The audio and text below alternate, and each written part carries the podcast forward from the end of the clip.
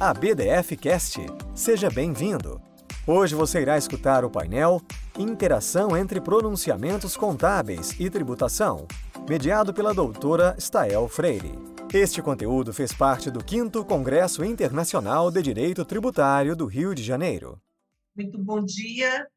Foi com muito prazer que recebemos o convite da BDF e queremos agradecer aqui o presidente, doutor Gustavo Brigagão. Este nosso painel é o 19 e aqui vamos ter a palestra de quatro ilustres professores, professora Bianca, professor Alexandre Pinto, professor Ian Muniz e professor Roberto Haddad. Então, o nosso painel é a interação entre pronunciamentos contábeis e tributação. Vamos iniciar com a professora Bianca Xavier, que vai falar sobre a função dos CPCs e questões relacionadas à tributação sobre a renda. A professora Bianca é doutora em Direito Tributário pela PUC São Paulo, mestre em Direito pela UCAM, técnica contábil, coordenadora e professora do curso de pós-graduação em Direito Financeiro e Tributário, CEPED-URGJ EJ, professora de pós-graduação da FGV, sócia da Siqueira Castro Advogados. Professora Bianca, seja muito bem-vinda e desejo uma boa palestra para a senhora. A senhora tem 15 minutos para falar sobre este assunto. Muito obrigada, Estael. Queria agradecer também a oportunidade, agradecer pelo congresso em si, né? Congresso excelente.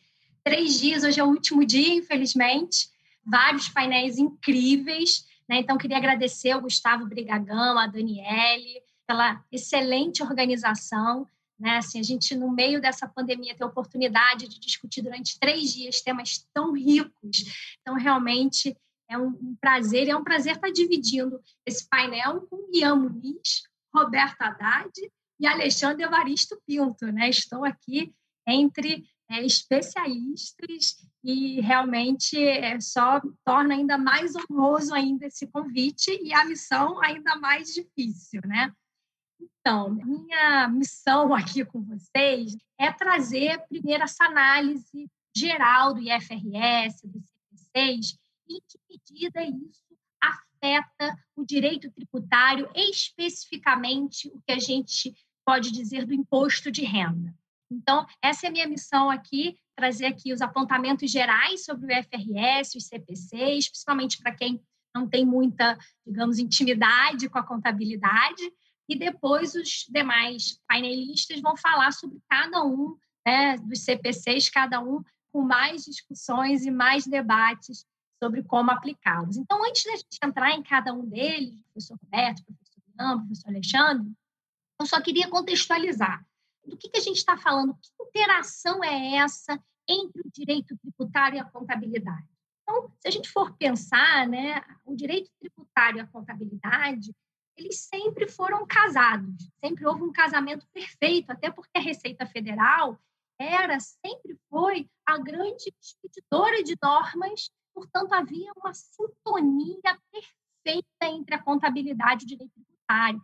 Eu diria até que a contabilidade era a prova dos nove do direito tributário. Quando a gente queria se certificar de algum efeito tributário, a gente ia na contabilidade e vice-versa. Né? Então, havia um casamento ali, claro, com todos os problemas que um casamento tem, mas havia uma certa sintonia entre o direito tributário e a contabilidade. Mas o nosso problema é que, como a gente está falando de uma produção de normas contábeis vindo de um, um organismo nacional, que é a Receita Federal, de certa forma, né, essa, essa forma de pensar a contabilidade através do direito tributário, havia um descasamento entre a contabilidade brasileira e a contabilidade mundial.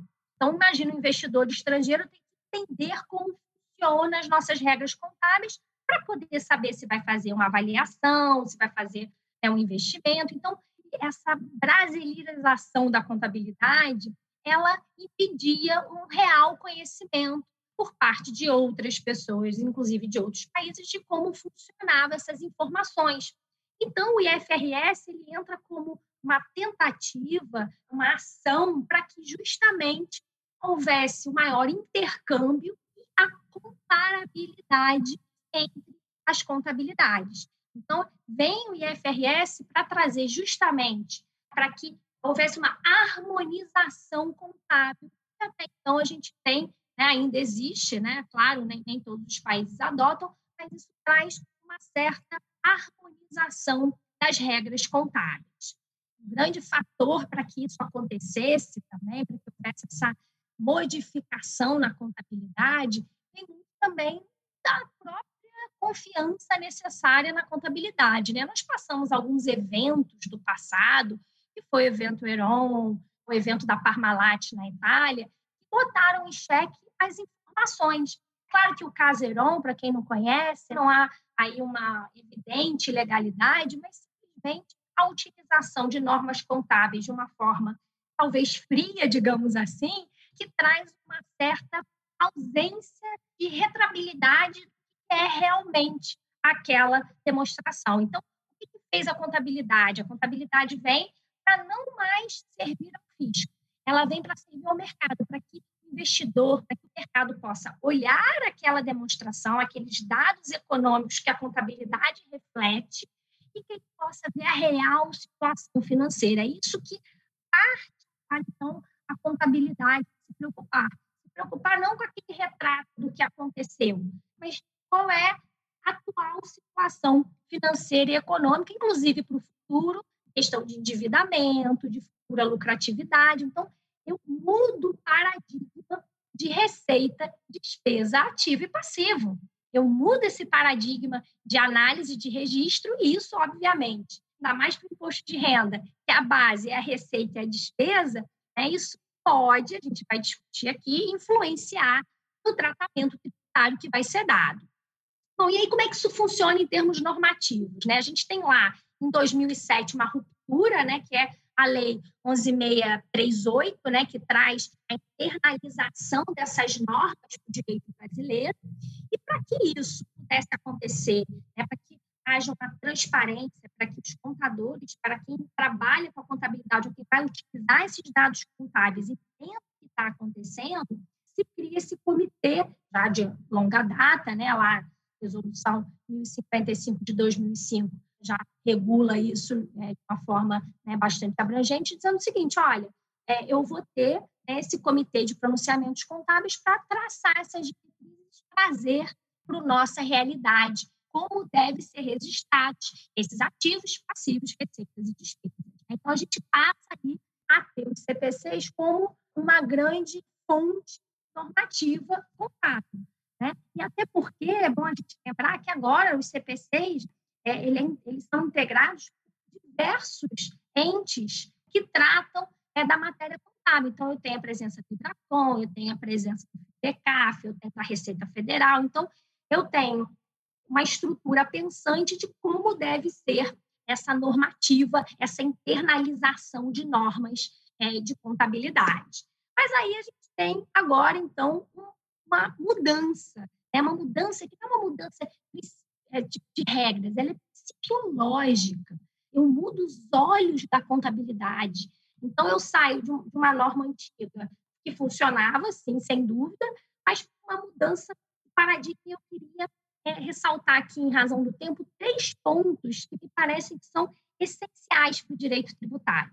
A primeira questão, que acho que é a mudança de paradigma, que vai refletir entre a contabilidade e o direito tributário, essa possível desconexão, quem não quiser falar em divórcio, para não ficar aí sentimental, quiser falar apenas né, que há agora um desprendimento, né, para quem gosta de falar que não há, não há como se falar em direito tributário sem contabilidade, é certo, então não vamos falar num divórcio total, mas pelo menos numa briga de casais aqui, que, que a filosofia mudou, que psicologicamente mudou.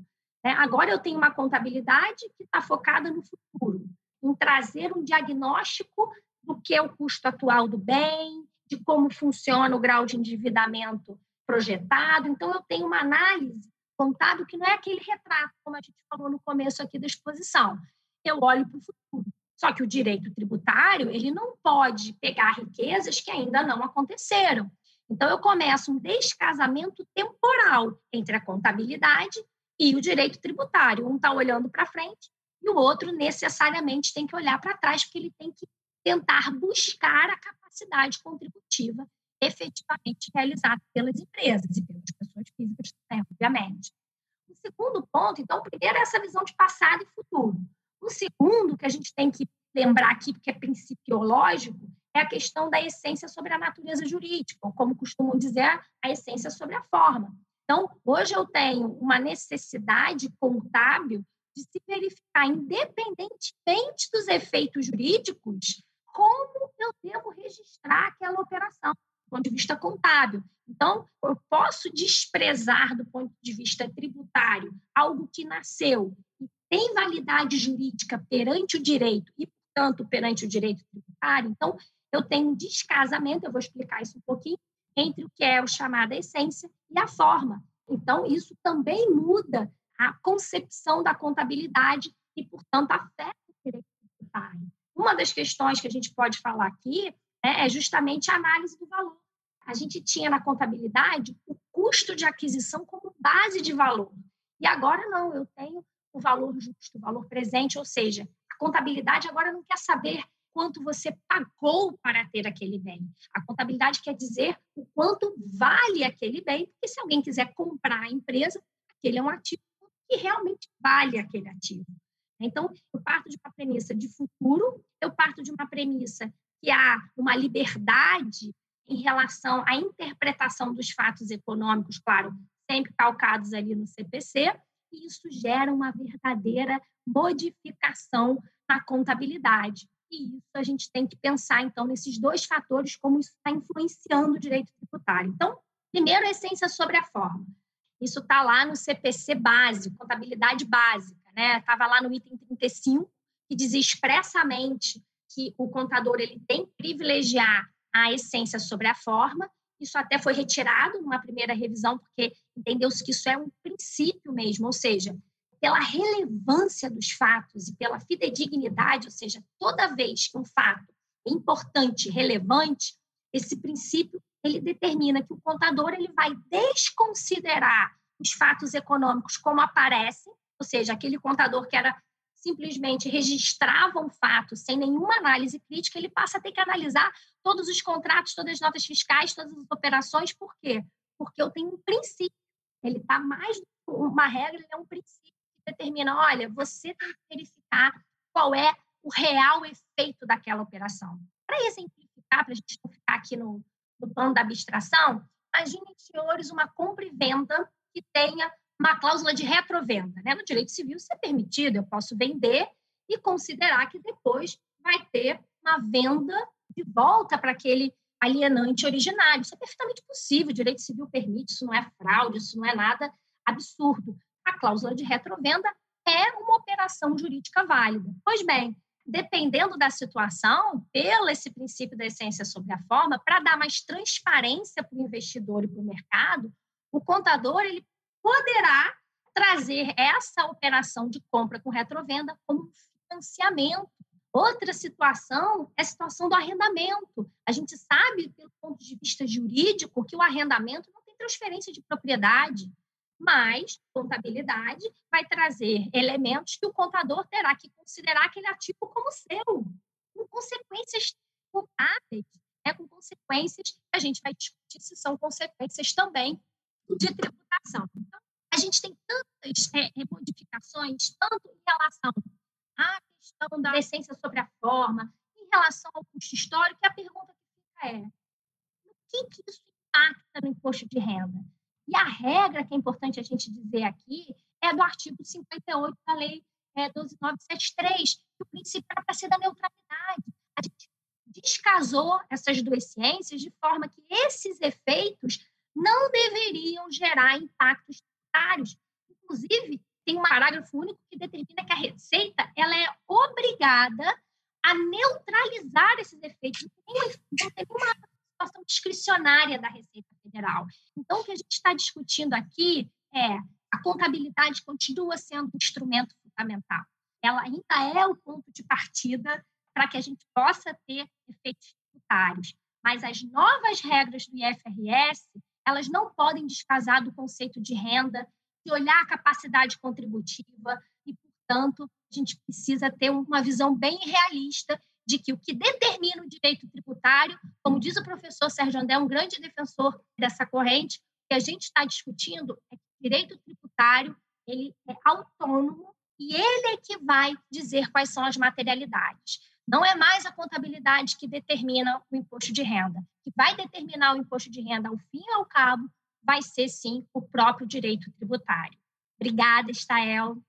Eu que agradeço, nós que agradecemos. Professora, excelente palestra, tá? então, muito esclarecedora, muito provocante também.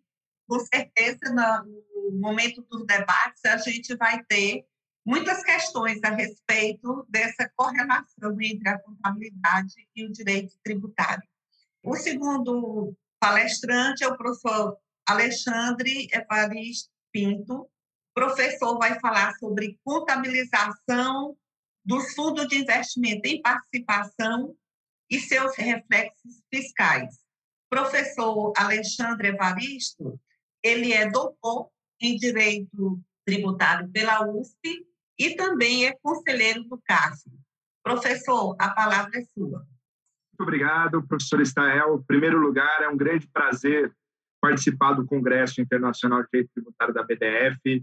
O congresso vem sendo sensacional, ele foi feito com muito carinho a programação pelo professor Gustavo Brigagão e pelos demais organizadores, a quem agradeço de antemão. Infelizmente, a gente não pôde se encontrar pessoalmente lá em maio, né? O professor Gustavo sempre é um excelente anfitrião, então é uma pena que não deu para ser pessoalmente, mas virtualmente também tem a grande vantagem que a gente tem um alcance muito maior. Então, fico muito feliz em participar, agradeço de antemão ao professor Bigagão e também pela presença dos demais membros da mesa, que muito me honram aqui. Além da professora Stael, que é uma brilhante jurista lá do Piauí, também a professora Bianca, também aqui tive a oportunidade de ver a palestra dela no seminário CARF na última terça-feira. Professor Ian Muniz, a quem tanto estuda aí a obra de fusões e aquisições, e também o professor Roberto Haddad. É uma grande honra. A Bianca pontuou muito bem a parte mais geral dessa relação, que ora é mais amorosa, hora é mais para o divórcio. Então, acho que a gente vai ter muito, muito tempo para os debates e vai ser interessante. O meu ponto já é bem mais específico, tá? Então, vou falar um pouquinho da contabilização dos fundos de investimento e participações e seus reflexos fiscais. Só dando um passo antes, é, eu tenho formação tanto em direito quanto em contabilidade. É uma formação que me ajuda bastante no deslinde das questões. E como conselheiro do CARF, eu já julguei processos envolvendo FIP, tanto na segunda sessão de julgamento, que fiquei dois anos, quanto na primeira sessão de julgamento, onde eu estou há dois anos. Também é um tema muito bacana. Então, o primeiro ponto é importante a gente ressaltar a função econômica do fundo de investimento em participações. A gente sabe que as empresas elas têm diversos graus de crescimento em uma escala, começam ali desde aquela fase que elas precisam de investimento anjo, depois ali o capital que a gente chama de semente, né, o seed capital, depois o venture capital quando elas já ganham uma proporção maior, depois o private equity quando entra um, já um investidor de maior porte. E o caminho natural, né, no mercado desenvolvido seria após todas essas fases ela fazer a abertura de capital, um IPO. Mas o que acontece é que a gente sabe como o financiamento dessas novas ideias, dessas novas atividades empresariais são difíceis. Então, os fundos de investimento em participações, eles nascem exatamente com essa função de aportar recursos em participações societárias, em negócios nascentes ali ou crescentes. Sob a perspectiva jurídica, aqui no Brasil, então, é uma comunhão de recursos, fundos de investimento, não só o investimento em participação mais específico, mas os fundos em geral, que são organizados sob a forma jurídica de um condomínio fechado. Então, hoje, a natureza jurídica, então, é de uma comunhão de recursos organizada sob a forma de condomínio fechado. Um ponto que é muito relevante com relação aos fundos de investimento e que vai influenciar totalmente em sua tributação diz respeito à questão da falta de personalidade jurídica. Então, o fundo de investimento em participações, como qualquer condomínio, né, ele é um ente despersonalizado. Embora despersonalizado, ele possui CNPJ para fins de controle. No que diz respeito especificamente ao FIP, é importante destacar que ele deve investir em renda variável até 90% aí dos seus ativos. Então, isso vai envolver aplicação em companhias abertas, em companhias fechadas, né, valores imobiliários dessas companhias, e também pode abranger sociedades limitadas aí, mas sempre com essa questão em sociedades em vias, em fase de desenvolvimento. Então, aqui é importante a natureza dos ativos, então a gente está falando de participações societárias. Tem até uma limitação, você pode ter um debêntures simples que não sejam conversíveis em ações, mas tem uma limitação até 30%. E outro ponto que é relevantíssimo quando a gente fala de FIPS é a questão da participação no processo decisório. Não basta o FIP ser mero investidor, aportador de recursos, mas ele tem que incrementar a governança daquela entidade que ele está investindo. Então, tem essa obrigatoriedade de participação no processo decisório. Como se dá essa participação? Obviamente, a participação no FIP pode se dar por meio da aquisição de controle, o que não é o mais comum, mas pode ser que ela não seja controladora, mas ela tem que participar, por exemplo, do controle por meio de um acordo de acionistas ou ter uh, alguma influência na administração. Mas o importante é que o FIP não é mero aporte de recursos, mas ele tem que melhorar a governança da empresa para que ela consiga alcançar voos maiores. E em termos de regulamentação, a gente tem a regulamentação da CVM da Instrução 391 de 2003, e a instrução CVM 578 de 2016. Então, aqui a gente tem, é, vamos dizer assim, os aspectos basilares do fundo de investimento em participação. Obviamente, cada fundo vai ter o seu próprio regulamento, que é o seu estatuto, vamos dizer assim, no qual vai ter as características específicas a quem foi atribuída a administração, a gestão e as características específicas no que diz respeito à, à forma de resgate, se vai ter algum, alguma variação de dias, etc. e tal. Bom, aí agora vamos entrar na tributação propriamente dita, tá? E aí a gente vai falar um pouquinho de alguns aspectos contábeis. Primeiro ponto é que muitas vezes você vai conferir uma participação societária, vai integralizar ali no capital daquele FIP uma participação societária. E aí a grande questão é, aí eu vou poder fazer a conferência daquela participação a valor de custo ou a valor de mercado. Nos termos do ato declaratório interpretativo número 7 da Receita Federal, de 2007, essa conferência necessariamente tem que ser a valor de mercado. Mas aqui a gente tem uma discussão interessantíssima. Por quê? Sob a perspectiva de quem avalia, quem confere a custo, eu estou entendendo que é uma mera permuta. Então, há quem defenda que esse ato declaratório interpretativo ele seria até ilegal ou inconstitucional. Então, aqui a gente tem uma questão bastante interessante. E muitas das autuações vêm exatamente dessa questão de não ter sido feita a conferência da participação societária valor de mercado. Um ponto adicional também, quando a gente está falando de empresas que têm capital fechado ou de sociedades limitadas, é a questão dessa mensuração a valor de mercado, que é dificílima. E a contraprova do fisco também é dificílima, por sua vez. Bom, outro fator que é muito importante quando a gente fala em tributação dos FIPS é a questão que a gente tem uma desoneração tributária no âmbito do FIP. Até como forma de incentivar, de estimular que o FIP possa praticar suas atividades operacionais de investimento sem que tenha essa preocupação tributária, o grande fato é que o FIP ele pode adquirir e vender essas participações societárias sem que com isso ele tenha que tributar os eventuais ganhos. Então, como consequência, para fins tributários, a tributação vai se dar no nível dos cotistas do FIP. Então, a gente vai ter incidência do imposto de renda, efetivamente, sobre aqueles ganhos, quando efetivamente os cotistas, que podem ser pessoas físicas ou jurídicas, alienarem, amortizarem ou resgatarem as cotas. Então, como consequência, o fundo de investimento em participações, ele acaba tendo um diferimento para a tributação para o momento em que tem essa alienação, amortização ou resgate.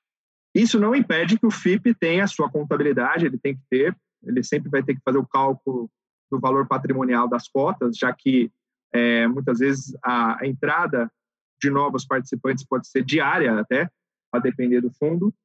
Então, ele necessariamente ele tem que, além de auferir os ganhos e perdas dos seus próprios investimentos, ele também vai apropriar diariamente as despesas com a taxa de administração, tem outras despesas que são mais extraordinárias, com auditoria independente, publicação de demonstrações financeiras, também a própria publicação de atas, etc. e tal. Então, o FIP, além das vamos dizer assim, do lucro operacional, que seria formado aí da, da vendas de investimento e comparação ao custo, né, os ganhos ou a perda desses investimentos, tem também essas outras despesas com a administração. E também, muitas vezes, a depender do tempo de resgate, ele pode ter algum ganho ou perda em relação à provisão que ele faz do resgate. Outro ponto que é interessante, a gente tem um mecanismo muito interessante de tributação nos fundos. É, conforme eu falei para você, uma, a tributação ela é no nível dos cotistas, depende da alienação, amortização ou resgate. Há uma figura que é o come cotas. O que, que é o come cotas? Eu tributo nos meses de maio e novembro como se eu tivesse uma distribuição fixa ali dos ganhos. E, consequentemente, eu diminuo o valor patrimonial da minha cota, da cota dos meus fundistas ali. E o come cotas, então, é uma maneira, é uma tributação fixa ali. No caso do FIP, especificamente, não há tributação come cotas, tá? Então, é, ele é um pouquinho diferente dos fundos mais tradicionais. Só que houve tentativas de alteração, então essa é uma questão que está sendo debatida. Então, aqui eu trago algumas das tentativas de alteração, a medida provisória 806 de 2017 e dois projetos de lei aqui, o 336 de 2018, que é da Câmara dos Deputados, e o 10638 de 2018, que é do Senado Federal. Bom, basicamente, agora eu vou falar um pouquinho dos casos do CARF que têm sido enfrentados. Né? A gente tem casos do CARF enfrentados tanto com constituição de pessoas físicas ou pessoas jurídicas. Aqui falando brevemente de alguns acordos de pessoas físicas, né, que começam ali com ah, o número 2. Basicamente, o que tem sido discutido no âmbito do CARF, os casos que vão para o CARF são fundos de investimento que são utilizados, fundos de investimento em participações que são utilizados em planejamento sucessório. Então, muitas vezes, pessoas físicas ou jurídicas constituem fundos de investimento em participações e integralizam as cotas ou ações que eles possuem em sociedades operacionais ou em holdings. Então, a gente está falando de planejamento sucessório. E aí a grande discussão que se tem é se há propósito negocial ou não nessa situação, se há simulação, ou seja, voltamos naquelas velhas questões de planejamento tributário. Nesse caso específico aqui, foi negado o provimento ao recurso de ofício, então o contribuinte ganhou a causa, né, foi desonerado, e foi entendido que o FIP faria parte de um plano de reestruturação. Então, seria válida a utilização de investimentos, ainda que fosse para a realização de novos investimentos. Então, não haveria simulação nem propósito negocial. Esse próximo slide também diz respeito à pessoa física, mas nesse caso o contribuinte perdeu. Todos eles envolvem aqui a mesma empresa, tá? É que é para cada familiar. Foi integralizado também cotas detidas por uma holding no fundo de investimento em participações e posteriormente as cotas do fundo de investimento em participações no fundo multimercado. O que acontece nesse caso é que houve uma operação de venda ali da holding, que era a controladora das, das empresas operacionais. Então, entendeu-se que a constituição do FIP era só para ter o diferimento daquele ganho de capital das pessoas físicas. E entendeu-se também que uma FIP, vamos dizer assim, a natureza dela seria para investimentos novos e não para gestão profissional de investimentos antigos. Então, é, entendeu-se que não caberia a validade da FIP, o que eu discordo completamente. Entendeu-se que tem falta de propósito negocial. No caso específico, havia uma carta de oferta da venda da empresa holding anterior, a isso disputou muito a vida do contribuinte. Não é que ele montou essa estrutura antes de ter a venda, já tinha uma carta de oferta e foi mantida a multa qualificada. Agora vamos para os casos em que o FIP foi constituído por pessoa jurídica. Esse primeiro caso é da minha atual turma, mas eu não participei do julgamento. Foi negado o provimento ao recurso voluntário. Também houve integralização das cotas de uma holding na constituição da FIP, e essa FIP foi posteriormente incorporada com ganho de capital. Ah, desculpa, a holding né, foi posteriormente incorporada, corporação de ações nesse caso, com apuração de ganho de capital. Então também acabou tendo aquele diferimento. Mais uma vez, bateu-se na tecla da falta de recursos novos, de ser uma única investidora em um único investimento e as datas das operações. Então, entendeu-se que é um ato simulado com falta de proposta negocial e manteve-se a multa qualificada. O único detalhe é que teve o afastamento de responsabilidade solidária do gestor da FIP, que era uma instituição financeira. Então, muitas vezes, o lançamento abrange o gestor, que é uma instituição financeira, e aqui corretamente se deu o afastamento, porque a instituição financeira, no caso, ela não tem nada a ver com a estruturação. Então, ainda que a estruturação seja inválida, a competência dela é gerir os investimentos. Nesse caso aqui, por sua vez, o recurso voluntário foi provido, então entendeu-se a validade da integralização, já que se fundamentou em planejamento sucessório e antes de efetuada a alienação do investimento. Foi dito que é uma indução ao FIP por meio de uma tributação privilegiada.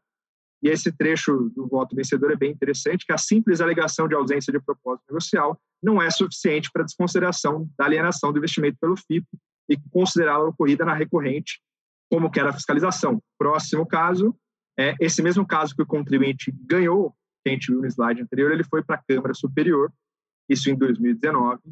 Ah, desculpa, era o caso que o contribuinte perdeu. E o contribuinte requeria a reforma do acordo. Mas a decisão da Câmara Superior foi pela manutenção do auto de infração. Mais uma vez, o FIP foi criado quando a aquisição já tinha sido anunciada. Então, mais uma vez, aquela questão temporal.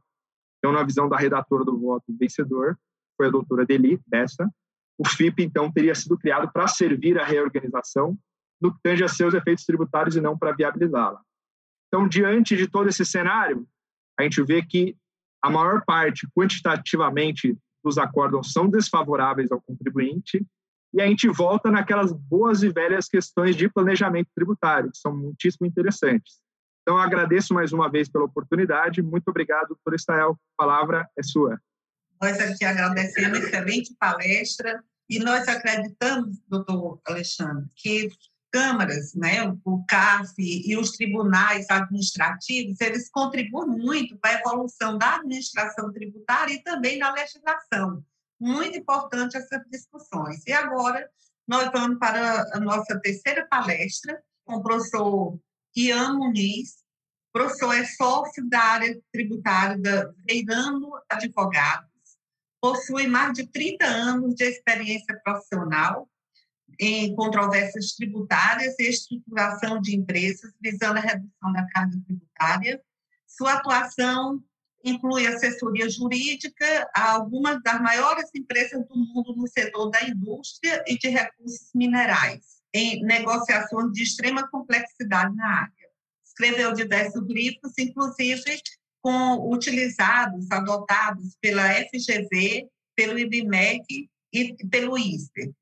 Professor Ian, queremos agora a sua palestra. Muito obrigado, Stael. Bom, pessoal, é um prazer estar aqui com vocês. Somos todos pessoas que conhecem bastante direito tributário, mas é sempre um prazer estar estudando e progredindo no estudo da matéria.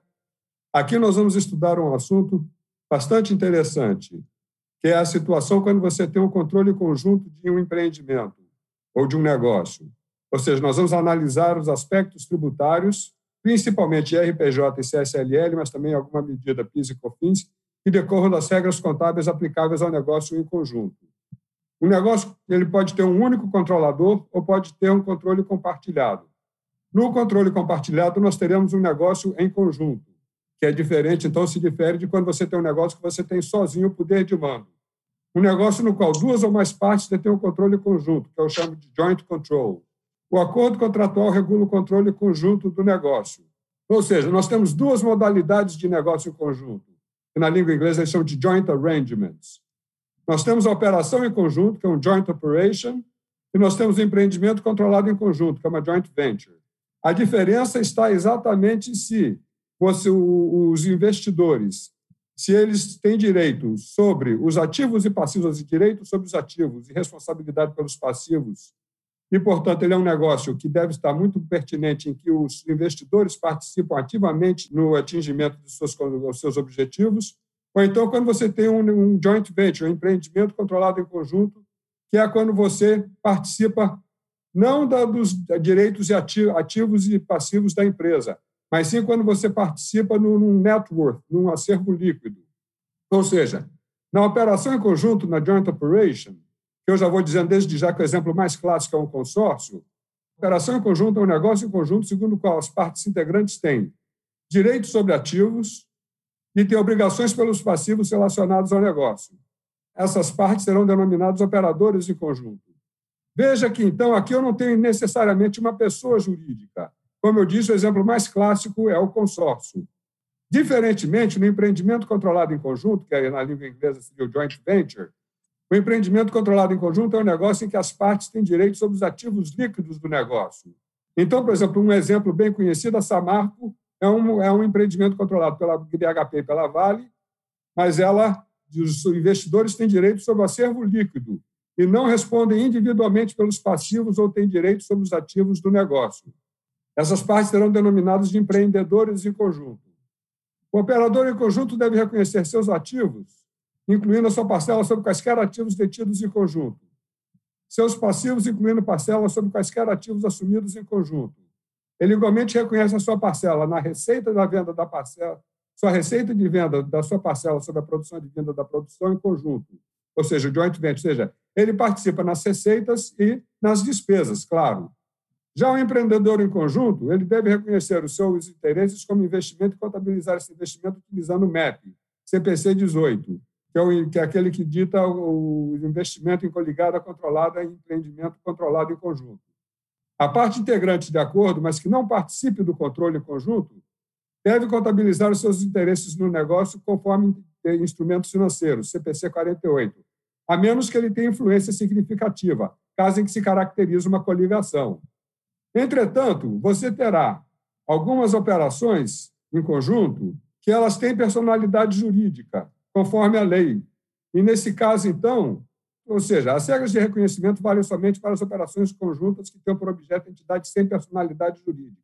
Ou seja, é quase que uma consolidação parcial. Isso se aplica ao caso de consórcios, sociedades em conta de participação.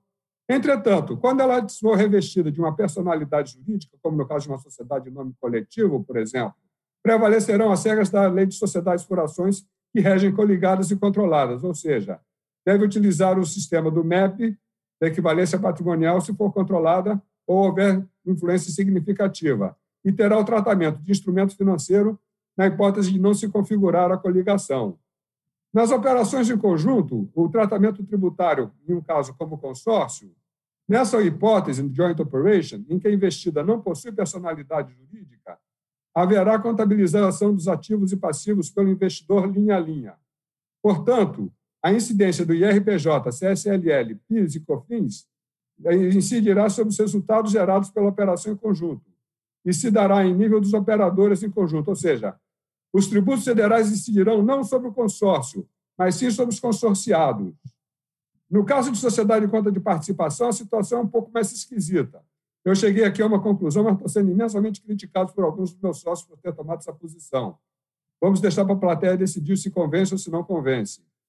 Na sociedade de conta de participação, ela é equiparada à pessoa jurídica pela legislação tributária, enquanto que o Código Civil diz que ela não dispõe de personalidade jurídica. Ou seja, ela não é uma pessoa jurídica para fins societários, mas para fins tributários, principalmente tributos federais, ela é equiparada à pessoa jurídica. A minha conclusão foi que a contabilização deverá ocorrer linha a linha, tanto para o sócio ostensivo quanto para os ocultos. Entretanto, deverá tratar seus resultados como se PJ fosse, para fins de incidência de RPJ, CSLL, PIS e COFINS. Nas operações em conjunto, você tem ainda limitada, nome coletivo, ou seja, ela é uma operação em conjunto, os investidores têm direito sobre os ativos, têm responsabilidade pelos passivos, ou seja, ele não é, tem direito sobre um acervo líquido, e, nesse caso, é uma pessoa jurídica, seja em nome coletivo, que é uma sociedade solidária, seja numa limitada. O IRPJ e os tributos federais incidirão sobre a operação da joint venture ou da operação em conjunto, que adota a forma de PJ. E os joint operators adotarão o MEP, operações controladas em conjunto em joint ventures. Ou seja, nesse caso, a, o investimento tem personalidade jurídica e nós teremos, então, a obrigação, e os joint ventures adotarão o MEP. E muito obrigado, that's all, folks. Excelente palestra, professor Ian. Agora vamos passar para a nossa, nossa última palestra do painel, que é com o professor Roberto Haddad. O professor Roberto é diretor do Instituto Brasileiro de Executivos Financeiros, membro do Conselho de Administração da Subcomissão de Impostos da Câmara Americana no Rio de Janeiro. O professor Roberto vai falar sobre o CPC 25, e metodologia de avaliação dos contingências fiscais. Professor Roberto, a palavra é sua. Obrigado, Stael. É prazer aqui. Obrigado, queridos Gustavo Brigagão e André Oliveira, pelo convite, mais uma vez, para participar desse congresso. Bianca, Ian, Alexandre, prazer estamos juntos, estamos juntos aqui. E, bom, vou falar de um assunto, o assunto, assunto tributário nunca é um assunto dos mais prazerosos, né? A gente tem que, tem que ser honesto com isso. É claro que os contadores, eles, eles gostam demais desses, desses assuntos, alguns mais efusivamente que outros, mas aqui a gente tem, eu, vou, eu vou tentar trazer uma, os aspectos contábeis do CPC 25 de uma forma mais prática, é, sem entrar muito no, no, no contabilizei, tá? Eu queria falar um pouquinho sobre o seguinte. Muitos advogados recebem cartas de circularização dos auditores para opinar sobre as ações que eles estão patrocinando. Então, eles, eles perguntam qual é a chance de êxito, vai perder, não vai perder. E os advogados estão acostumados há muitos anos isso a responder possível, provável, remoto e coisas do tipo. Além disso, quando não há algo materializado, quando não tem uma ação efetivamente na justiça ou em âmbito, ou em âmbito administrativo, as empresas podem pedir uma, uma legal opinion, uma opinião legal sobre um assunto de alguma, alguma postura tributária que é, a empresa queira adotar. E aí, com base nesse, nesse legal opinion, ela, ela toma aquela postura talvez mais arriscada e o auditor ou a empresa, quer dizer, ela, eles provisionam ou não aqueles valores. Isso é como sempre foi e isso é como continua sendo. A doutora Bianca trouxe aqui com muita propriedade os problemas e a dificuldade de lidar com o FRS num ambiente de, de julgamento, onde às vezes os posicionamentos são diferentes, você não tem uma regra muito clara entre a contabilidade e o direito. É, mas nesse caso aqui, a gente não teve uma mudança muito radical. Quando veio o CPC, a gente não teve uma mudança muito radical nesse processo de definição se uma coisa tem que ser provisionada ou não. Tá? Mas o que eu queria reforçar, e aí eu vou, eu vou trazer aqui o que, que veio de diferente. O que eu queria reforçar antes de trazer o que veio diferente é que o papel do advogado nesse aspecto específico, nesse assunto específico do CPC 25, é absurdamente relevante. E eu acho que talvez essa seja uma das mensagens mais importantes da minha palestra, que é reforçar essa importância. Porque vocês imaginam o seguinte: vocês imaginam com ações gigantescas contra o contribuinte ou a favor do contribuinte, a opinião do advogado ela pode definir se aquilo vai estar no balanço ou não estar no balanço. Estar no balanço ou não estar no balanço pode definir se as ações de uma empresa vão lá para cima ou vão lá para baixo. Então, é, efetivamente, a opinião do advogado, e aí vocês vejam a importância disso, pode definir se uma empresa vai começar a ter muitos problemas de credibilidade, de continuidade, coisa do tipo, ou se ela vai demonstrar um resultado extraordinário com uma performance melhor no mercado de capitais e com, outras, é, com outros efeitos também além do mercado de capitais. Então, a, a relevância dessa opinião é gigantesca. Em função disso, é o que, que o CPC 25 trouxe? Ele trouxe o seguinte: quando um auditor mandava uma carta de circularização para um advogado, ele dizia o seguinte: olha, vem cá, você tem essa ação aqui, você está patrocinando em nome da empresa tal, é, o que, que você acha? A empresa vai ganhar, perder? O que, que vai acontecer com essa ação? E o advogado, ele com base na sua avaliação subjetiva, de certa forma, claro, com base em jurisprudência e tudo mais, mas sempre um grau de subjetividade muito grande, eles, ela diz o seguinte: olha, eu acho que esse passivo aqui provavelmente vai acontecer. Então a empresa vai perder essa ação. Ou ele já é o seguinte: olha, está 50%, 50% possível. Ou então, não, isso aqui eu estou muito confortável, a empresa não vai perder isso aqui com base em jurisprudência e com base em tudo que está acontecendo, então é remota a chance de perda. E aí, se fosse remota, a empresa não contabiliza, se for possível, aí, em geral, não se contabilizava, e provável se contabilizava. Bem, agora, o que é provável? O que é possível o que é remoto? Talvez o remoto é mais fácil de definir. Agora, o que é provável? É 51%? É 50% mais 1%? É 70%? É 80%? Eu já vi de tudo. Eu já vi já, já com, com qualquer pessoa que você fala, você fala, você fala com cinco pessoas, cada um vai dizer o que, que ele entende por provável. Um acha que é 70%, outro acha que é 75%, outro acha que é 50 mais 1, outro acha que é 51. Então, é, é uma avaliação muito difícil. Então, o que, que o CPC 25 trouxe? Ele diz o seguinte: vamos tentar colocar em palavras o que, que é provável, que é o mais importante, que é o que contabiliza. E aí o CPC fala o seguinte: o que, que é uma provisão? Provisão é um passivo de prazo e valor incertos. Ok, por, por isso que é uma provisão. Não, mesmo sabendo que, mesmo sendo provável, tendo um valor é, é estimado, não é certo. Então, vamos lá. Como é que eu defino uma provisão? A provisão é a entidade tem uma obrigação presente e aí presente ela pode ser legal ou não formalizada, e como resultado de um evento passado, quer dizer, eu fiz alguma coisa, isso gerou a minha obrigação, ou eu não fiz alguma coisa, isso gerou uma obrigação. Bom, esse é o, é, a, é o primeiro boxezinho aqui do nosso do, do slide. O segundo boxezinho diz o seguinte: há uma provável necessidade de sair de recursos. Então, é, é provável que saia o recurso. Então, se é provável que saia recurso, quer dizer o seguinte: olha, eu acho que isso aqui você vai perder esse negócio, vai ter que pagar esse imposto, por exemplo. E o terceiro box é: é possível ser feita uma estimativa confiável. Lembra o seguinte: é uma estimativa, nunca vai ser o valor exato, mas é uma estimativa confiável. Quer dizer, dificilmente vai ser muito maior ou até muito menor do que esse valor. Se você conseguir satisfazer essas três questões, ou seja, é uma obrigação presente, ou seja, ela existe, uma obrigação e que existe, ela é legal ou não formalizada, por conta de uma coisa que aconteceu no passado. É provável que vai sair recursos e a gente consegue fazer uma estimativa confiável do valor. Se isso for feito, tem que ser feita uma provisão no balanço da empresa, ou seja, tem que ter um passivo nessa empresa. Essa aqui é a parte mais importante da definição de quando um advogado vai responder para o auditor. E hoje em dia, quando os auditores mandam a carta de circularização para o advogado, ele coloca isso. Por favor, quando o senhor avaliar se é provável, considere esses três aspectos. E com base nisso, você vai é, definir se é provável ou não. Então, isso é a provisão contabilizada, ela tem que ser contabilizada. Agora, vamos para um outro nome que existe na contabilidade, que é o passivo contingente.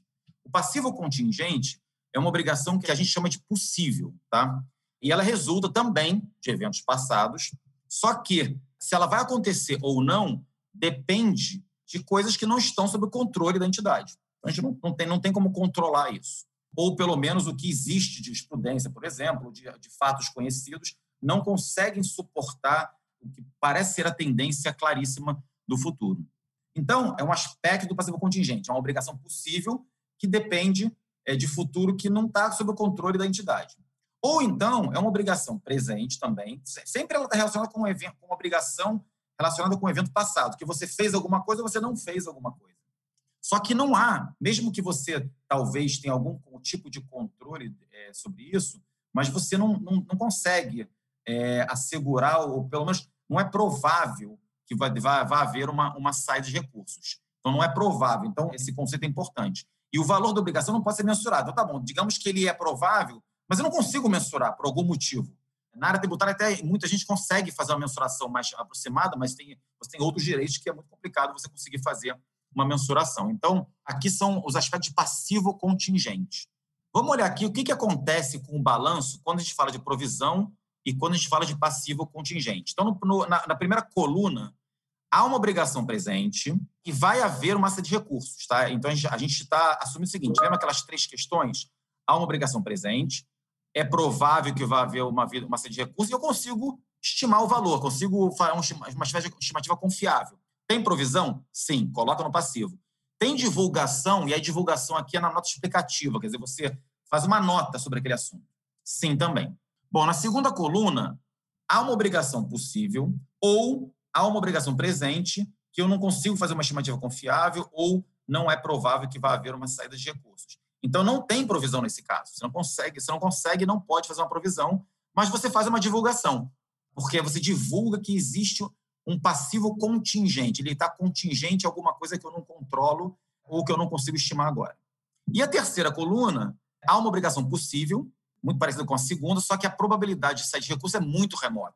Então não tem provisão, e nesse caso nem tem uma divulgação, porque é tão remoto que não vale a pena a gente poluir o balanço ou as nossas explicativas com essa informação. Esses aqui são os aspectos de quando tem uma provisão que eu tenho que contabilizar e quando tem um passivo contingente que eu não tenho que contabilizar. Okay? Mas eu, em alguns casos eu, eu divulgo e na explicativa ou não.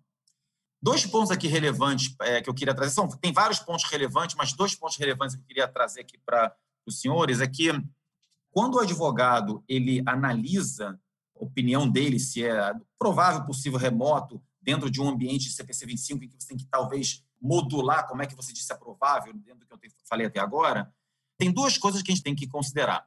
Primeiro, o advogado não pode considerar, na opinião dele, risco de detecção. Ou seja, ah, o fisco nunca vai pegar isso, por exemplo. Ah, o fisco, isso aqui é muito difícil alguém identificar. Então, ah, já que ele não vai pegar, então o risco diminui muito.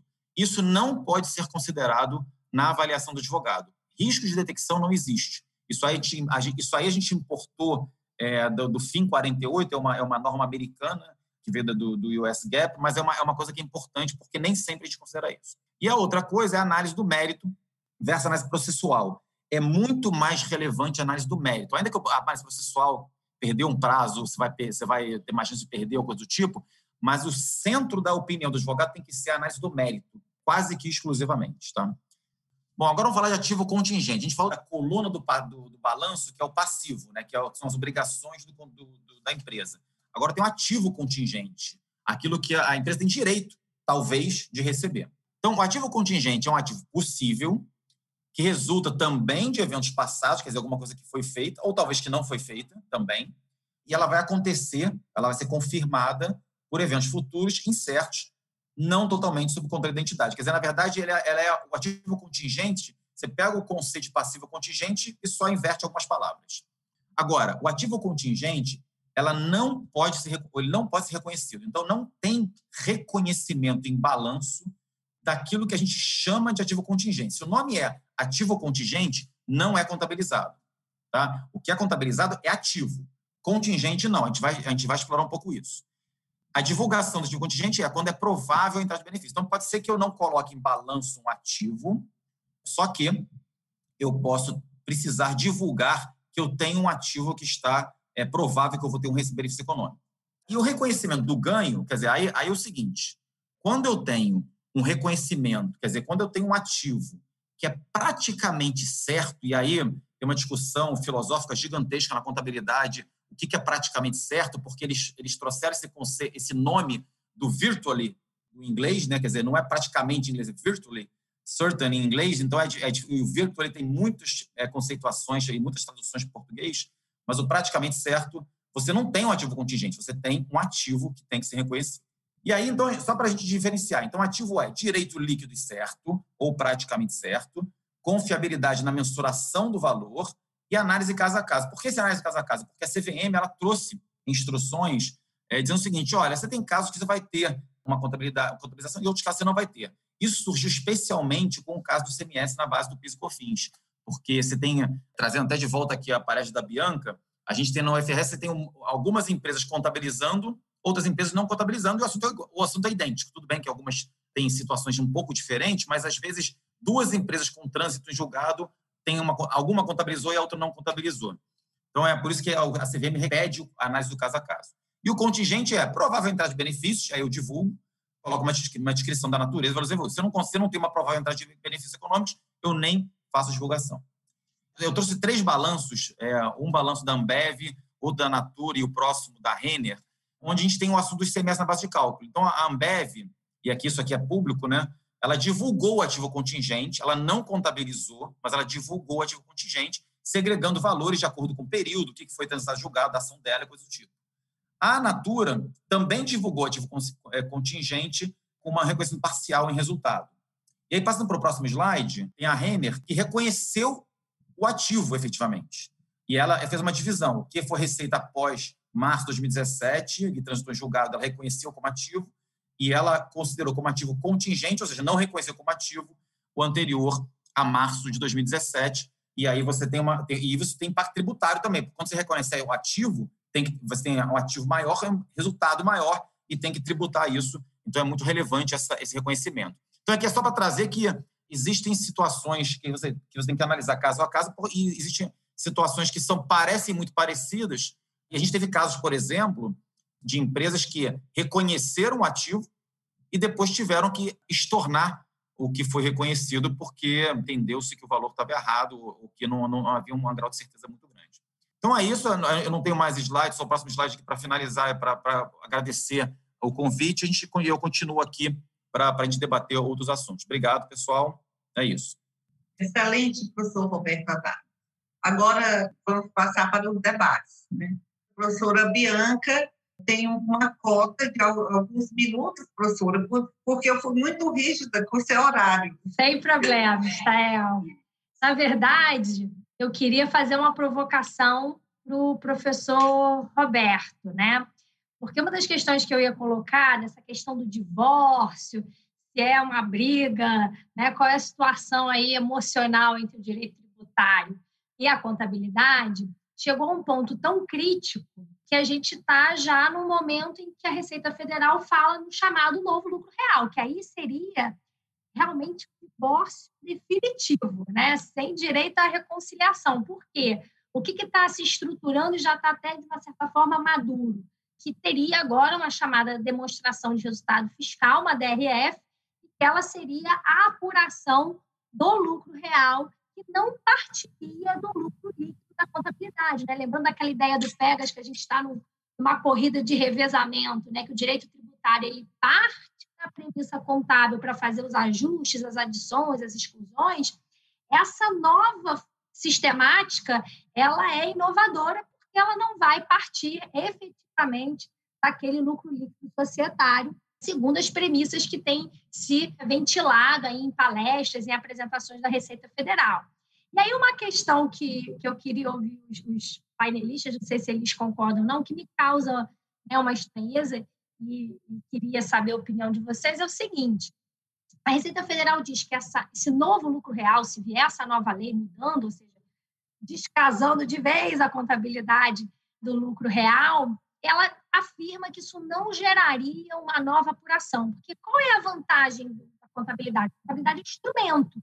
Então, eu já pego aquele instrumento, que hoje em dia tem que fazer algumas adequações em razão do IFRS, ok, mas eu já tenho um ponto de partida. A pergunta é: como uma nova apuração descasada da contabilidade não gerará para os contadores uma segunda obrigação, ou seja, apurar o lucro líquido e outra coisa completamente diferente, apurar esse lucro fiscal. Então, queria saber se vocês são favoráveis, se vocês são partidários, se vocês estão otimistas ou se vocês são contrários a essa nova visão do lucro real para a apuração dos tributos, independentemente da contabilidade. Aí o Roberto, eu sei que é um grande pesquisador aí do assunto, podia começar com ele, Stael. O que você acha? Sim.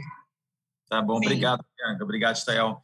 Bianca, esse assunto ele é muito polêmico, dos mais polêmicos que existem hoje, e muita gente é totalmente incrédula de que isso vai um dia acontecer, mas eu posso te assegurar que uma corrente bem relevante da Receita Federal toma esse assunto muito a sério. Foi feito um estudo, circulou aí é, no mercado há um tempo atrás, um estudo bem grande, bem detalhado de como é que seria essa apuração, como é que seria esse processo. E eu vou dizer uma coisa: a minha palestra do ano passado no Congresso da BDF foi exatamente sobre o que você falou. Eu tive que trazer exemplos. Eu trouxe três exemplos de casos práticos de situações que, por conta da regra da contabilidade que a gente tem hoje, a gente tem impactos tributários que não teríamos se o RTT tivesse em vigor ainda ou se a gente tivesse a contabilidade antiga. Então, é o que prova que a nova contabilidade ela trouxe na maioria das vezes, malefícios para o contribuidor. Às vezes, benefícios também, mas na maioria das vezes, é prejuízo para, para, as, para as empresas. Então, em função disso, acho que o, o ponto da Receita Federal, principalmente, é que a segurança de, da contabilidade atual ela não funciona para a área tributária. Por quê? Porque a área tributária, quer dizer, ela, você tem um lucro, você tem que pagar imposto para aquele lucro. Quer dizer, você tem que tá, trazer a igualdade para todos eles. E quando você pega um balanço e no mesmo assunto você tem situações diferentes, acabei de trazer aqui, na verdade. Você tem um, um ativo contingente, tudo bem, deve ter algum detalhe diferente, mas só que uma empresa contabilizou, a outra não. E uma empresa pagou imposto e a outra não. Então, e nenhuma das duas está errada. As duas estão certas, tem auditoria externa, tem, já foi publicado há bastante tempo esse balanço, o CVM já passou por todo, todo mundo, então está todo mundo certo. Então, é, isso não funciona para o fisco. Quer dizer, como é que eu vou saber qual vai ser minha arrecadação, como é que eu vou fiscalizar uma empresa e, questionar. E aí vai dizer que vai me responder que é julgamento. Quer dizer, a gente não pode ter um grau de dificuldade tão grande. Isso é um lado. Outro lado, quando você mesma trouxe a questão da essência sobre a forma da contabilidade nova, a essência ou a substância contábil ela é bastante diferente da essência e substância do direito. Ela é uma lógica própria. A gente tem, inclusive, vários casos que a contabilidade entende que a essência é uma coisa e o direito entende que é outra. E os dois são substâncias no ponto de vista econômico, por exemplo. Dando um exemplo aqui, na contabilidade, por exemplo, se você compra uma empresa e tem um valor para pagar de earnout, né, quer dizer, você vai pagar depois os antigos acionistas porque eles performaram bem, na contabilidade, isso é considerado como salário deles, não como complemento de preço. Porque eles entendem o seguinte, não, eles trabalharam para essa performance, então a contabilidade entende que isso aí é salário e não complemento de preço, como seria antigamente, por exemplo. Então, você vê que isso aí, para eles, a essência é salário. O direito nunca seria essência do salário isso aqui. Então, é, então existem muitas diferenças e eu acho que por isso que é, isso está sendo trabalhado de forma tão séria. Eu acho que não dá para dizer que não vai ter um outro, uma outra DRF, né? um, outro, um outro balanço, porque na, no, no, modelo dos Estados Unidos, por exemplo, quando você fala com um contador americano, ele não tem a menor ideia do que, que o, o contador tributário faz e, e vice-versa. Então, é, são balanços completamente diferentes. É claro que tem uma partida igual, né? A receita, alguns custos, despesas, mas é diferente. Aqui no Brasil seria algo como a gente partiria de uma mesma base, mas tiraria valor justo, valor presente, tiraria tudo isso para poder partir de um lucro mais seco, né? E aí você faria os ajustes fiscais para isso. Então, eu acho que o objetivo do, do fisco aqui é, é trazer mais objetividade, menos julgamento e menos incerteza para o balanço, que eu não, não, vou dizer que eu sou totalmente contra isso, não. Eu acho até que você traria um pouco mais, traria mais trabalho, é, os contadores iam ficar bem, bastante chateados com isso, mas eu acho que não é um absurdo completo sob esse ponto de vista. Deixa os outros falarem aqui, porque isso ainda é bem bacana. Se o Ian quiser comentar aqui, o Ian conhece muito esse assunto também. Eu concordo com você, Haddad. Agora, o que eu acho é, primeiro, a contabilidade tão subjetiva como ela está sendo praticada hoje, ela vem sim gerando prejuízos aos contribuintes, como você bem comentou. Além disso, você tem o problema do valor justo, que é uma regra que, como a Bianca falou, ela tá, a contabilidade está olhando para frente, o fisco está olhando para trás. Isso gera uma dicotomia, gera um divórcio, como ela gosta de dizer, que vai ser difícil de reconciliar. Agora, eu não consigo deixar de enxergar que a gente ter uma contabilidade própria para a área tributária, para o IRPJ principalmente, não vai resultar em alguma coisa parecida com o RTT, porque o único lugar em que você registra todas as operações, onde você está realmente organizado para guardar a memória do que aconteceu na sua empresa vai ser na contabilidade oficial dela. Então, a gente vai ter que sair fazendo tainha entre uma coisa e outra. Ou seja, a gente vai acabar ressuscitando aquele livro que reconciliava a contabilidade contábil com a contabilidade tributária. Agora, realmente, do jeito que está hoje, a contabilidade está realmente dificultando a vida dos contribuintes e o fisco não está ajudando nesse sentido. Por exemplo, você tem um bem você quer fazer uma redução de capital, você quer aplicar aquele artigo 20, 23 ou 24 lá da 9249. Se você botou a fair value, que foi uma propriedade para investimento, você está roubado, porque o fisco diz que o valor contábil agora é o valor com o fair value. Ou seja, se você fizer essa redução de capital, necessariamente você vai estar realizando um ganho de capital. Então, a gente chegou a uma situação inversa da que era. Antes, a Receita Federal mandava na contabilidade lixem-se os contadores. Agora a gente tem a situação oposta. Os contadores estão dizendo que querem lixem-se os impostores. É isso aí. Doutor Alexandre, a sua opinião. Primeiro, excelentes as considerações de todos que me antecederam. A provocação da Bianca é excelente. Eu concordo, de certa maneira, com tudo que foi dito. Né? É, acho que, de fato, tem que pensar que as duas ciências têm objetivos bem distintos a contabilidade ela vai tentar trazer essa representação fidedigna do desempenho e da situação patrimonial da entidade e, consequentemente, ela está olhando para frente também. Enquanto o direito tributário, não, ele está preocupado com a apuração dos tributos e está olhando, obviamente, para os fatos geradores ocorridos. Então, ele está olhando para trás. Então, a gente tem uma dicotomia que é de difícil solução. A meu ver, aí, vestindo agora o boné do computador, o avanço que a gente tem na contabilidade ele não pode ser recrudescido. Então, a gente tem um ganho informacional muito grande. Isso não significa que todas as normas contábeis estão corretas, tanto é assim que elas passam por revisões, e a gente, nos últimos anos, teve diversas. Então, é um pouco de tentativa e erro. A normatização contábil ela tem, tem que ser mais flexível mesmo, no sentido de não estar no âmbito de legislação ordinária, mas a gente tem ganhos informacionais que são muito grandes.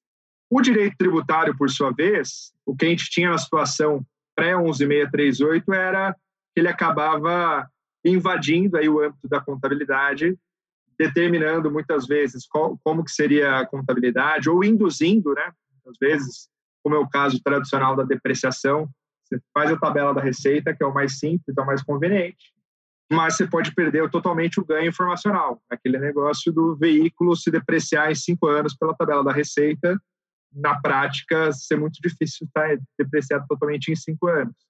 Então, você tem o, o, que a gente brinca aqui, que são os veículos fantasmas, né? Eles existem na realidade, mas não na contabilidade. Então, é, a contabilidade eu acho que, ainda que ela tenha os seus defeitos pontuais, mas o ganho informacional foi muito maior. No que diz respeito ao direito tributário, aí cabe sim ao legislador tributário e à Receita Federal fazer os determinados ajustes para quando houver aí alguma invasão da contabilidade de acordo com os princípios. E aí o caso do valor justo é o melhor exemplo. De fato, a gente não tem realização da renda, então o legislador tributário deve promover o ajuste. Então, acho que é, cabe ao legislador tributário agora essa postura de analisar a norma contábil. No que diz respeito ao projeto da Receita, do novo lucro real, em primeiro lugar, eu acho que a gente tem que parabenizar a Receita, a equipe da Cláudia Pimentel, porque eles fizeram um trabalho muito legal de divulgação para discussão e não veio a lei, e aí depois a gente vai discutir com a lei posta. Então, esse trabalho prévio sempre tem que ser parabenizado, mas ainda é algo muito incipiente, né? Na verdade, é um PowerPoint vem sendo divulgado e vem sendo modificado de acordo com as sugestões. Isso antes da pandemia, né? Depois disso deu uma parada, mas o grupo quer mudar, isso é fato tal qual o Roberto já antecipou.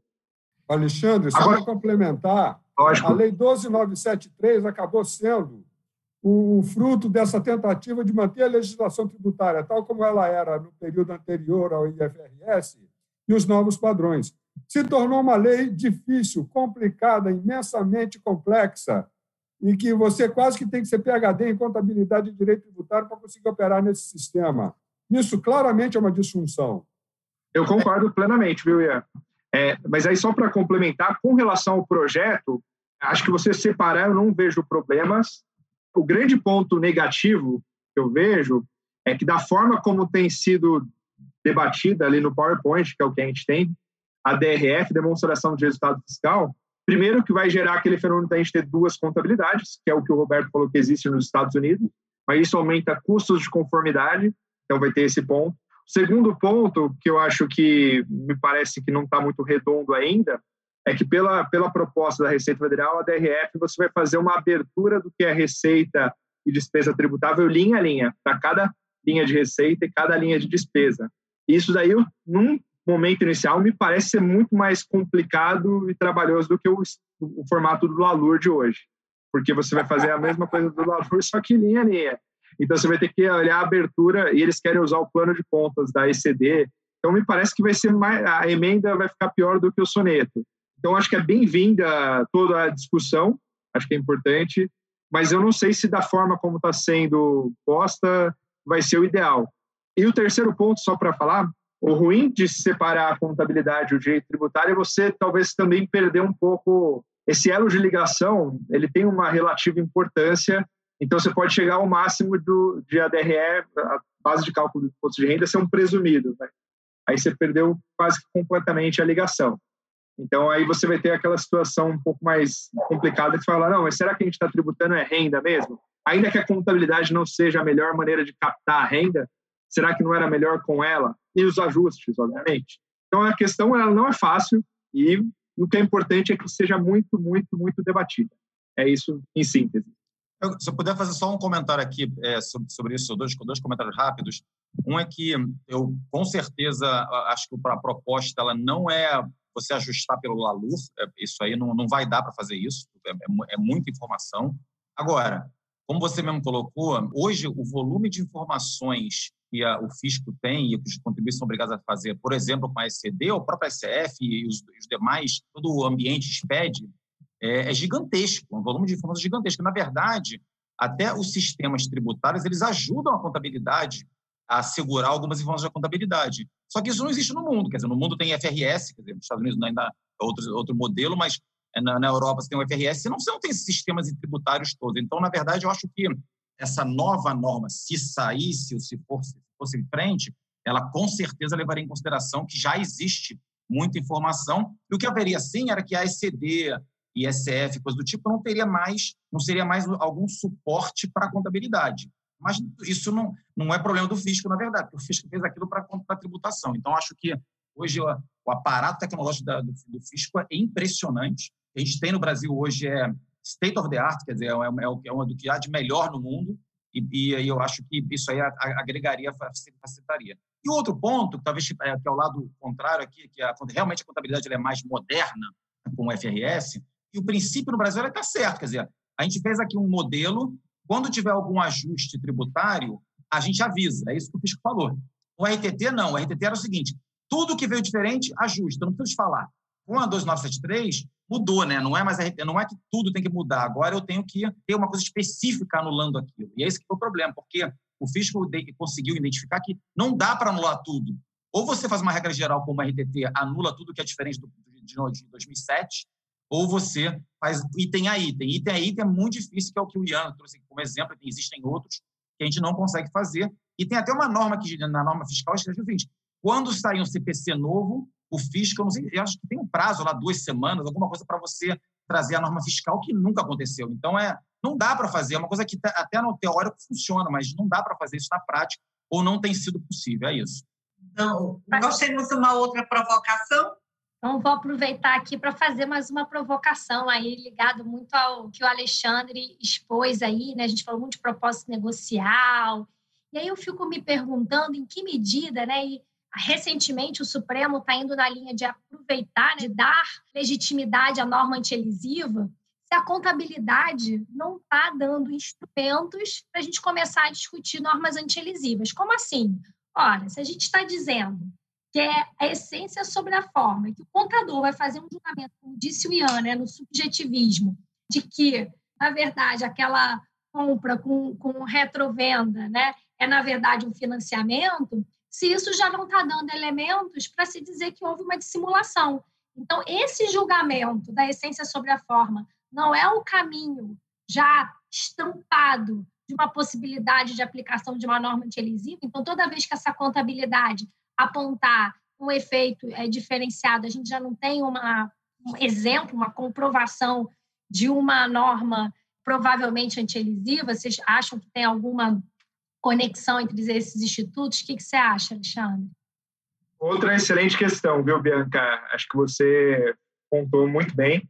De fato, o link ele existe, né? Pela consequência. Então, de fato, na contabilidade, você acaba muitas vezes adotando uma contabilização pela essência e não pela forma jurídica, e de certa forma isso vai ao encontro ali, né? Exatamente da questão de uma simulação, de simulação, então, eu acho que um exemplo bastante corrente hoje em dia, né, tem a norma contábil, que é o pronunciamento novo de receitas, que é o CPC 47. Ele manda você contabilizar uma receita de um contrato complexo por cada obrigação de performance ou desempenho. Então, se você tem uma venda que tem serviço embutido, tradicionalmente você emitia a nota fiscal de tudo como venda de mercadoria, tributava tudo pelo ICMS. Hoje, a contabilidade, desde que seja relevante, né, obviamente a prestação de serviço, ela vai falar, não, segregue, uma parcela você vai registrar como receita de venda de mercadoria e a outra da prestação de serviço conforme você for prestando serviço. E aí, o que acontece é que, na prática, a pessoa jurídica manteve ainda a tributação, tudo nota fiscal de CMS. Só que, imagine lá, vai chegar o auditor da Receita Municipal, ele vai falar, olha, eu estou vendo aqui que você tem uma receita de prestação de serviço, que você declarou aqui na sua contabilidade, mas cadê o ISS sobre essa transação? Então, de fato, a contabilidade ela pode funcionar como o dedo duro. E o que acontece é que, nesse caso, é muito complexa a resposta. Porque no âmbito federal, o Roberto bem pontuou, a 12973 ela promoveu os ajustes, alguns casos ela falou não é uma adição, é uma exclusão, outros casos ela foi omissa, e ela falou para normas novas, elas vão ser neutras, para as alterações contábeis, que é o que o professor Eliseu Martins chama de RTTzinho, então, nesse caso específico do CPC 47, ele cai no RTTzinho no âmbito federal. Mas a gente não tem RTTzinho para os estados e municípios. Então, a gente tem uma questão que vai surgir nos próximos anos. Essa mesma questão também surge muitas vezes com ativos de concessão, né?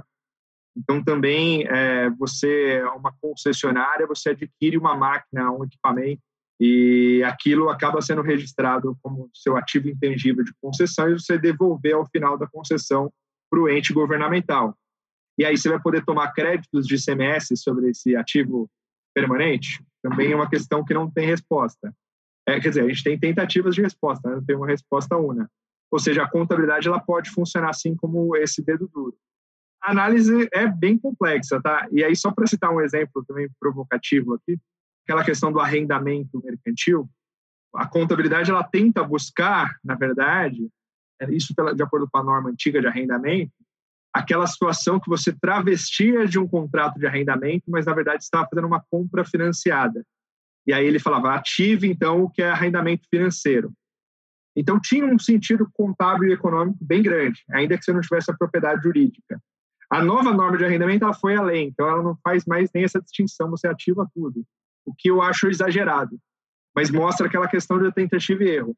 Mas, curiosamente, né, o primeiro veículo que eu adquiri enquanto pessoa física era numa época que, para evitar o IOF, me venderam como arrendamento. Foi financiado uma parcela, né? Mas aí eu acabei comprando como arrendamento. E isso bem antes do IFRS, né? E a declaração do imposto de renda da pessoa física, se você ver o o manual de preenchimento, obviamente eu comprei com o intuito de, de ter o veículo, não estava rendendo a parcela, o valor residual já estava até embutido nas parcelas. E aí a declaração do imposto de renda da pessoa física, ela sempre pediu para você ativar o valor total do bem arrendado e da dívida. Aí eu brinco que a declaração do imposto de renda da pessoa física, ela já seguia o IFRS. Mas é isso aí, é só para brincadeira. Agora, eu gostaria que, que, a produção apresentasse aqui o resultado do, da questão que foi colocada. Então, os professores estão vendo aí o resultado apertado. É apertado. Né? 52% não.